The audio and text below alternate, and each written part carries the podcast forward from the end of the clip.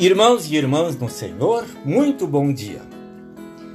Conforme dissemos ontem, as mensagens desta semana estarão baseadas no livro de Neemias e estão registradas no devocionário 5 Minutos com Jesus, edição especial. Mas eu preciso fazer uma correção. Ontem falei que foram escritas pelo pastor Lucas Albrecht. Na verdade, foram escritas pelo pastor Egon Martin Seibert. Feita a correção, vamos ao texto. O profeta Neemias foi um homem de oração. Não foram poucas as horas que ele dedicou a falar com Deus. E nesses momentos, não foram poucas as suas orações dirigidas ao Senhor em favor de seu povo. No livro bíblico de Neemias, capítulo 1, versículo 6, ele pede a Deus: Olha para mim, ó Deus, e ouve as orações que faço dia e noite em favor dos teus servos, o povo de Israel. Pessoas que oram, é isso que Deus quer que sejamos.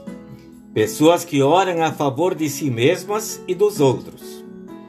O que podemos pedir por nós mesmos?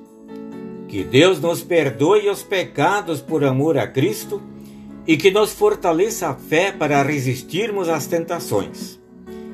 Podemos pedir toda sorte de coisas materiais, não nos esquecendo de dizer que seja feita sempre a vontade dele e não a nossa. Também podemos juntar as nossas mãos ou levar os nossos pensamentos a Deus para agradecer-lhe pelo que tem feito em nosso favor.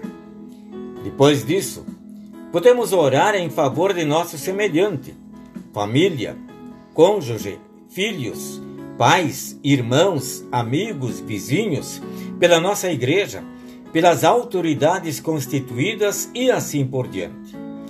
Podemos pedir para eles o que pedimos para nós mesmos: bênçãos materiais e bênçãos espirituais, bem como agradecer. Também podemos e devemos orar pelos que não conhecem a Jesus e pelas pessoas que vão contra a fé.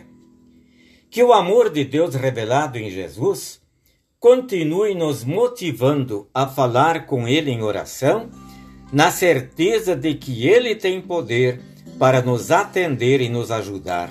Amém.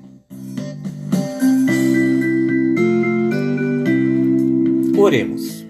Pai nosso, aumenta minha fé para que eu seja um verdadeiro filho teu, que coloca diante de ti diariamente suas preces e louvor. Amém.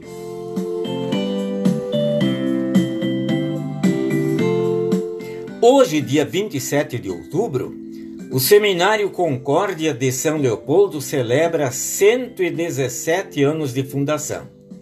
Sejamos gratos a Deus pelas bênçãos que Ele concedeu ao seminário e, através do seminário, na preparação e formação de pastores, rogando ao Senhor que continue abençoando esta instituição importantíssima na IELB. Amém.